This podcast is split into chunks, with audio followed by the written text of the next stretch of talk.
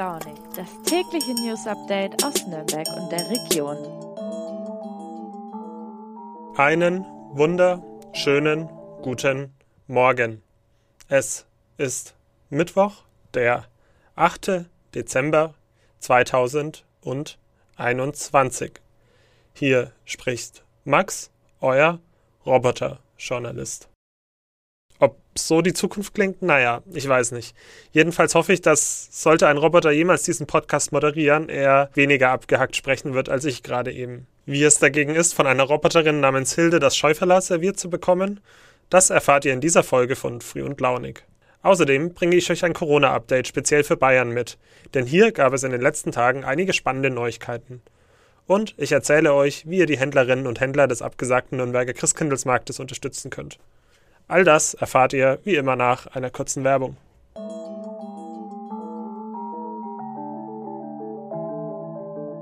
Advent, Advent. Der Bohlen brennt und zwar für gute Angebote. Deshalb habe ich für euch etwas richtig Geiles rausgehandelt. Das Samsung Galaxy S21 5G ab nur einem Euro mit mindestens 200 Euro Tauschprämie. Bei Mobilcom Debitel. Hol's dir! Jetzt auf freenetdigital.de.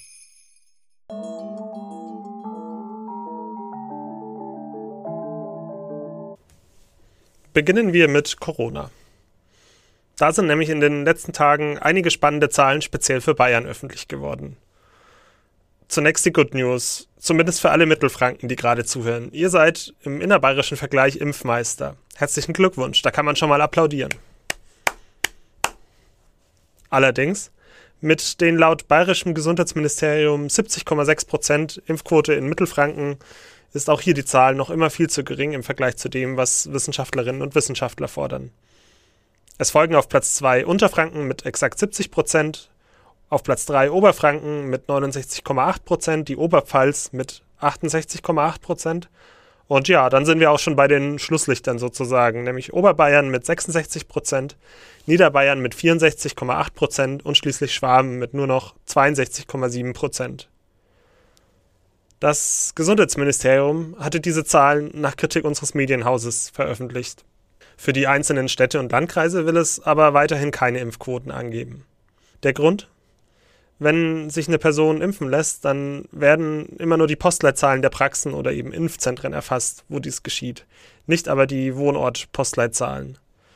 Und weil sich manche Menschen, ich habe das selbst auch so gemacht, eben in einem benachbarten Landkreis oder einer benachbarten Stadt impfen lassen, würde das zu Verzerrungen führen. Die Zahlen wären somit nur begrenzt vergleichbar. Um mögliche Verzerrungen geht es auch beim zweiten Thema, über das ich jetzt sprechen möchte. Und zwar die Inzidenz getrennt nach Geimpften und Ungeimpften, wie sie in Bayern schon länger vom Landesamt für Gesundheit und Lebensmittelsicherheit veröffentlicht wird.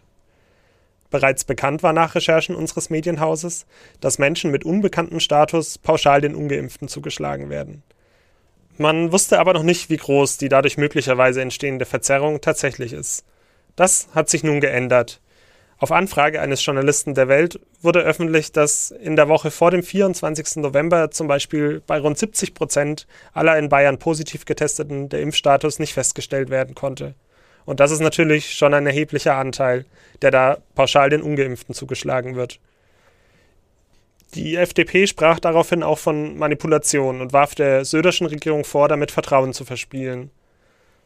Was unser Münchner Korrespondent Roland Englisch davon hält und wie sich das Landesamt für Gesundheit, kurz LGL, verteidigt, das erfahrt ihr nun von ihm selbst.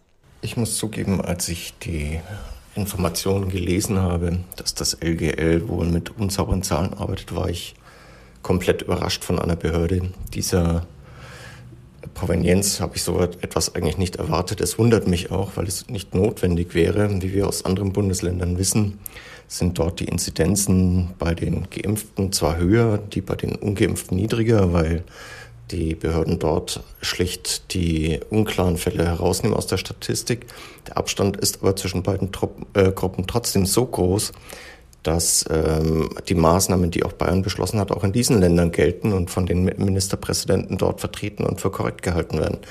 Also warum Bayern hier unnötig dramatisieren musste, verstehe ich nicht, zumal das ja Wasser auf die Mühlen der Impfgegner und Corona-Leugner ist. Die werden sich ähm, äh, über den Tag noch lange wundern, warum ihnen das zugespielt worden ist, dieser, dieser Ball zugespielt worden ist.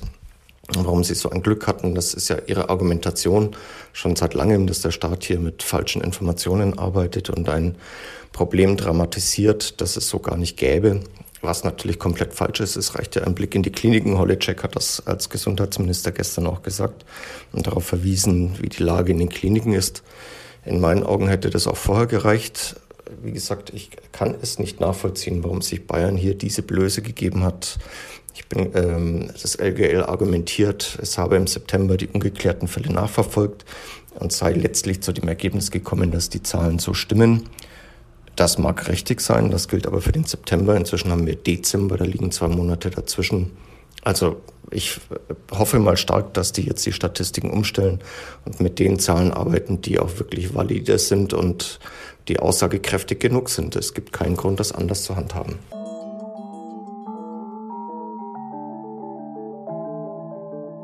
Der Nürnberger Christkindlesmarkt, ich denke, ihr wisst alle, findet ja wegen Corona schon zum zweiten Mal nicht statt. Das ist natürlich insbesondere für die Händlerinnen und Händler eine super schwierige Situation und nicht wenige dürften sich jetzt fragen, wie sie die Händler und Händlerinnen unterstützen können. Ja, als erste Anlaufstelle kann ich euch dann nur die Website des Christkindlesmarktes empfehlen. Den Link werde ich natürlich in die Shownotes posten. Dort findet ihr einen guten Überblick zu den Online-Shops der einzelnen Händler und Händlerinnen, von Lebkuchen bis hin zu Dekorationen. Auch falls ihr auf der Suche nach etwas Speziellem bestimmten seid, wie zum Beispiel regionale oder faire Produkte, werdet ihr dort fündig. Ja, sogar fertige Pakete können bestellt werden. Für alle, die sich sozusagen das Christkindlesmarktgefühl, so gut es eben geht, nach Hause holen wollen. Zudem haben manche Händler auch eigene Ladengeschäfte, die ihr unter den geltenden Schutzbestimmungen besuchen könnt. Andere wiederum sind mit ihren Produkten bei in Anführungszeichen normalen Einzelhändlern untergekommen auch dazu findet ihr eine Übersicht auf besagter Website.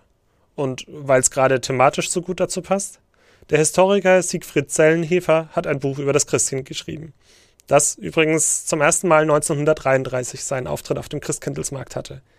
Ja, richtig, es wurde sozusagen von den Nationalsozialisten zum Leben erweckt, wobei es schon zuvor als volkstümliche Figur bekannt war. Warum Zellenhefer aber dagegen ist, daraus eine Kontinuität abzuleiten und was er sonst noch Spannendes über die Geschichte des Christkinds recherchiert hat, könnt ihr im Interview mit meiner Kollegin Isabel Lauer nachlesen und natürlich in seinem Buch. Den Link findet ihr, wie gehabt, in den Show Notes.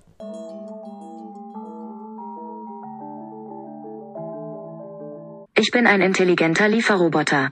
Mein Name ist Hilde, willkommen im Gasthaus zum grünen Baum. Solltet ihr in den nächsten Tagen im oberfränkischen Dormitz im Landkreis Feuchheim ein Schäuferle essen wollen, dann ist die Wahrscheinlichkeit gar nicht so gering, dass ihr so begrüßt werdet.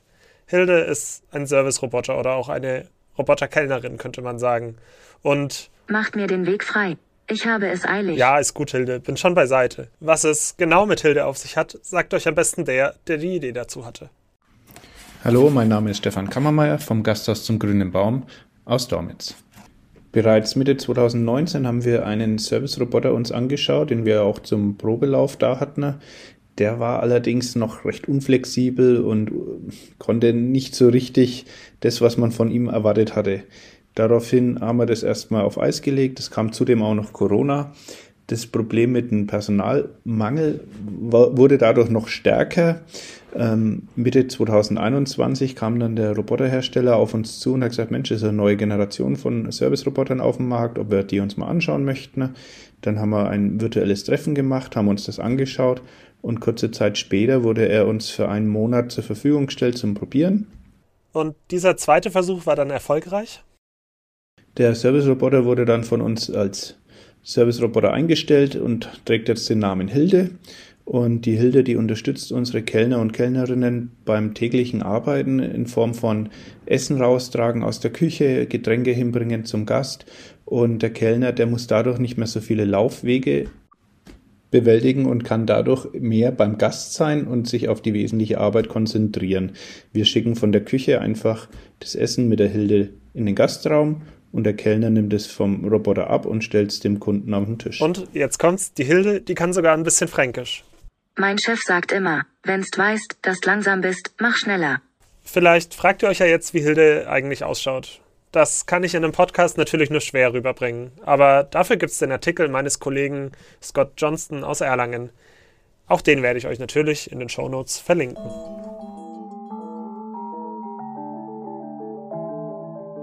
Wir sind am Ende dieser Folge angekommen. Okay, okay, ich lasse es versprochen. Wie ihr nun selbst gehört habt, klingen Roboter aus dem Jahr 2021 längst nicht mehr so abgehackt, wie wir uns das vielleicht manchmal noch vorstellen. In diesem Sinne wünsche ich euch einen geschmeidigen, aber nicht zu glatten Mittwoch. Es ist ja Schnee vorhergesagt. Und ja, freue mich, wenn ihr auch morgen wieder mit dabei seid. Macht es gut, euer Max. Und ich habe gerade gehört, Hilde will sich auch nochmal verabschieden. Ich muss wieder los. An Guden.